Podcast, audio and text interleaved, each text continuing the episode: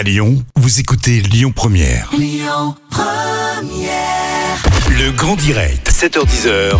Manila Mao. Bon, vous le savez, hein, maintenant, les hélicoptères pourront continuer à surveiller les manifestations à Lyon. Et ce matin, j'ai le grand plaisir hein, de recevoir Lionel Perrin du comité contre les violences policières. Lionel, bonjour et bienvenue au micro de Lyon Première. Bonjour. Je voulais savoir, qu'est-ce qui dérange votre collectif dans le fait qu'il y ait un hélicoptère dans le ciel justement lors des manifestations à Lyon? Bah, il y a deux réponses à cette question. La première, elle est tout à fait basique et légale.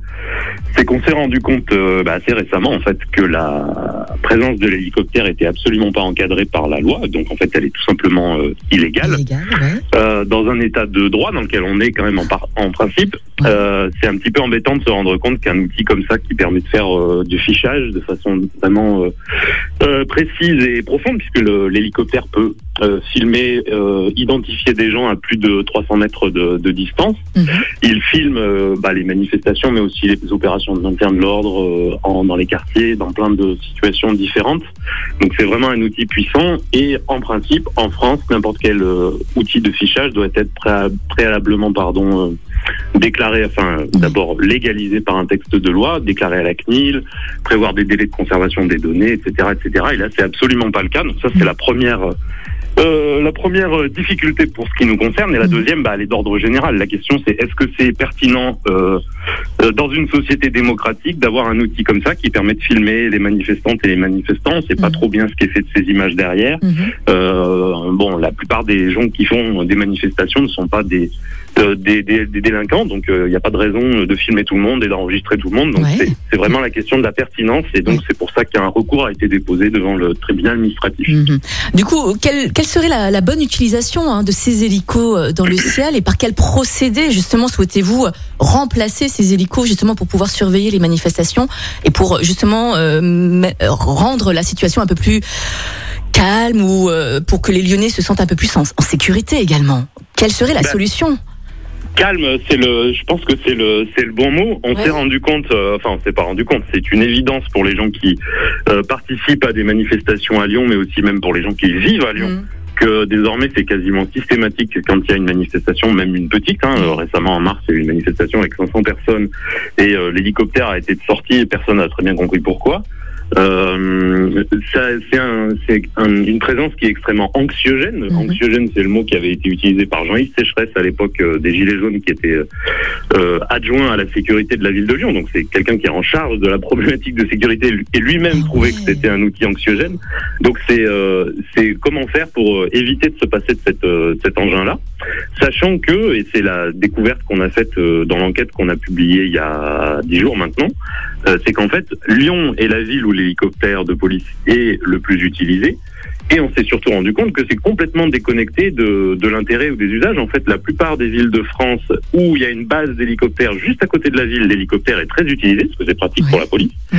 Et des villes comme Lille ou Marseille où les bases d'hélicoptères sont, ou Paris aussi, où les bases d'hélicoptères sont euh, loin de, de la ville, bah, tout simplement l'hélicoptère est pas utilisé. Donc en fait, euh, la problématique elle est simple. Quand la police elle a un outil à disposition, elle s'en sert, mais sinon elle arrive très très bien à s'en passer. Mhm. Voilà, donc euh, c'est pour ça qu'on a posé encore une fois la question euh, au tribunal administratif. Mhm. C'est une personne, un manifestant qui euh, a déposé une, une requête euh, pour euh, demander à ce que la légalité euh, de l'utilisation de cet appareil soit euh, euh, examinée. D'accord. Alors comment cela se fait-il justement que la ville de Lyon soit euh, la ville la plus surveillée par hélicoptère? Qui a mis ceci en place également? Je me posais la question. Ben, c'est une question euh, à laquelle on n'a pas vraiment la réponse. Il Mhm. faudrait poser, euh, il faudrait la poser euh, à la police, qui en général ne répond pas nous-mêmes à nos questions. Donc euh, la- le mystère reste quand même entier. Après, il y a plusieurs éléments d'explication. Le premier, je viens de vous le donner, c'est le fait qu'on a une base à dispo qui est juste à côté, euh, avec un appareil euh, toujours prêt. Et euh, sans doute qu'il y a aussi des us et coutumes euh, qui viennent des directeurs départementaux de, la sécurité publique, donc qui, se, qui dirigent la police euh, dans chaque euh, département. Et euh, clairement, à Lyon, en 2010, à l'arrivée de- d'Albert Doutre, donc qui était le, le, le nouveau DDSP de l'époque, qui maintenant est parti à la retraite, hein, d'autres sont passés après lui, euh, l'utilisation de l'hélicoptère a été massifiée à Lyon à cette époque-là. Donc il y a sans Mhm. doute euh, une espèce de, de comment dire de lubie aussi des directeurs départementaux. Bon, après Ouais. c'est une tendance nationale en France de plus en plus utiliser les hélicoptères. C'est assez récent, hein, jusqu'à dans les années 2000. ça n'existait pas du tout. Mhm. Ça a commencé à se mettre en place de façon très ponctuelle dans, les années 2000 euh, dans les manifestations, mais pas seulement. hein, J'insiste, c'est aussi beaucoup beaucoup utilisé dans les quartiers. Et d'ailleurs, les premières utilisations euh, ont surtout été contre bah, contre la jeunesse de manière Mhm. générale, dans les Mhm. quartiers ou dans des manifestations contre euh, des manifestations euh, étudiantes. Euh, Voilà, et ensuite le dispositif petit à petit s'est s'est généralisé au point de devenir maintenant quasiment systématique, ce qui est d'autant plus problématique que se sont ajoutés de façon encore plus récente les drones, qui eux sont beaucoup plus discrets, mais qui ont à peu près les mêmes capacités de euh, d'enregistrement, de visionnage euh, à distance. Bon, Lionel, ça coûte combien un hélico dans le ciel là, pour les contribuables? Parce que c'est nous qui payons hein, quand même. oui, oui, c'est nous Ouais, qui ça payons. coûte combien coûte euh, très cher, c'est entre 1600 et 1800 euros de l'heure de, de vol. Ah ouais, quand même. Hein voilà. Ah ouais. Oui, oui, ça, Oh. fait, ça fait quelques, ça fait quelques, je sais pas, selon ce qu'on veut, euh, quelques heures d'enseignement, quelques heures de police aussi. euh, Donc Mm. c'est, c'est très très coûteux. Il y a quatre fonctionnaires en plus euh, à bord. Ça c'est pas compris dans ce dans ce coup-là. Mhm. Euh, Il y a des, des gendarmes et euh, à Lyon, on a découvert, c'est aussi une grosse découverte que c'est un fonctionnaire de la BAC, la brigade anticriminalité, qui est à bord de, de l'appareil euh, quand il y a des manifestations Mhm. qui en dit long sur, euh, au passage, sur la mainmise de cette Oh. euh, unité dans le maintien de l'ordre à, à Lyon, parce que ça pourrait être tout un tas d'autres services qui pourraient monter à bord de l'hélicoptère. Euh, voilà, donc oui, effectivement, c'est quelque chose qui coûte très très cher. D'ailleurs, un rapport euh, de l'inspection générale de l'administration en 2016 a critiqué le fait que l'utilisation des hélicoptères, notamment ceux de police en France, n'était pas forcément connectée à un réel besoin. Mais pour autant, depuis euh, ce rapport, on n'a pas baissé l'utilisation des hélicoptères de police. Au Mhm. contraire, on les a augmentés et comme je le disais, on y a ajouté en plus les drones. Donc tout ça est Oui. effectivement très cher. En effet. Du coup, Lionel, quel est votre avis sur la loi sur la sécurité globale qui permet justement de ne plus filmer les policiers? Il n'y a pas une certaine injustice là, euh, il faudrait un peu plus de temps que celui qu'on a à disposition pour commenter euh, la loi sur la sécurité globale qui vient d'être promulguée, Ouais. donc qui au passage est toujours euh, en stand-by, on va dire, puisque euh, elle est euh, examinée. euh, Enfin, la légalité de cette loi a été examinée par le Conseil euh, constitutionnel, c'est un recours qui a été euh, déposé. Donc, Mhm. on, on en saura un peu plus euh, dans quelques semaines.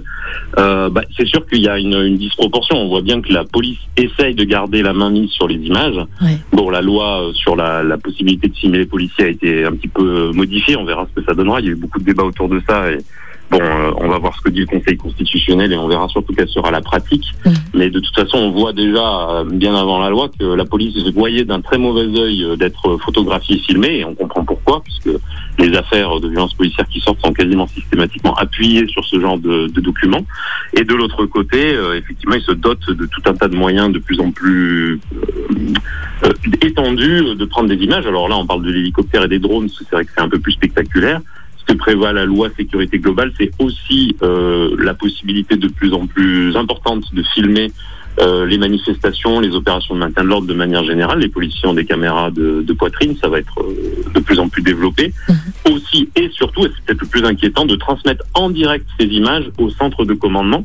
Qui fait qu'en fait, on est vraiment comme dans un film d'anticipation, en tout cas c'est ce qui s'apprête à se passer, Mhm. avec euh, en centre de commandement des images qui arrivent de toutes parts et la possibilité de, de diriger les opérations, de voir tout un tas de choses. Enfin, donc on est vraiment dans un système de surveillance euh, bah, globalisé. La loi porte quand même bien son nom, qui est assez inquiétant parce que ça donne des possibilités de, encore une fois, de contrôle, de fichage, qui sont très étendues, bien au-delà de simples euh, questions de, pro- de prévention de la délinquance et qui permettent vraiment de, de ficher, d'observer le comportement de manifestants qui sont juste des manifestants qui s'expriment dans la rue. Point. C'est aucune, aucun délit. C'est ça qui Bon. est problématique. Lionel Perrin, vous faites donc partie hein, du comité contre les violences policières. Hier, euh, les policiers lyonnais hein, ont, ont rendu hommage à leurs collègues abattus un mercredi à Avignon. Est-ce que vous, vous trouvez, est-ce que votre comité trouve que Lyon est, est touché également par les, par les violences policières? Bah, euh, en tout cas, euh, enfin, je crois qu'il y a souvent un, comment dire, une tendance à opposer euh, un camp euh, à l'autre Mm. prétendument. Euh, ce que nous on pense, c'est qu'il y a euh, possibilité, en tout cas, euh, d'utiliser la police de façon beaucoup moins euh, violente que ce qu'elle est. Si la police est violente, c'est aussi et surtout parce que le gouvernement la, la, la laisse et l'utilise euh, comme euh, bah, un outil de répression euh, des mouvements sociaux de manière générale. Et euh, bon, voilà, c'est pas étonnant que du coup on se retrouve dans des situations de plus en plus conflictuelles euh, et violentes. Je crois que c'est surtout ça qu'il faut dire. qu'on a besoin, et malheureusement c'est pas la direction qu'on prend. On a besoin d'avoir un, euh, d'avoir une utilisation de, de, la police qui n'est pas une utilisation politique de régulation sociale et on a besoin que des instructions claires soient données pour que la, la déontologie soit respectée par la police et malheureusement c'est pas encore une fois la direction qui est prise. Mhm. Lionel Perrin, merci beaucoup d'avoir été avec nous euh, ce matin dans le grand direct sur Lyon Première. Donc je rappelle que Lionel Perrin fait partie du comité contre les violences policières à Lyon. Vous allez pouvoir retrouver hein, cette interview en podcast sur notre site internet lyonpremière.fr également. Lionel, merci beaucoup puis je vous dis à bientôt. Merci à vous. Écoutez votre radio Lyon Première en direct sur l'application Lyon Première, lyonpremière.fr et bien sûr à Lyon sur 90.2 FM et en DAB+. Lyon Première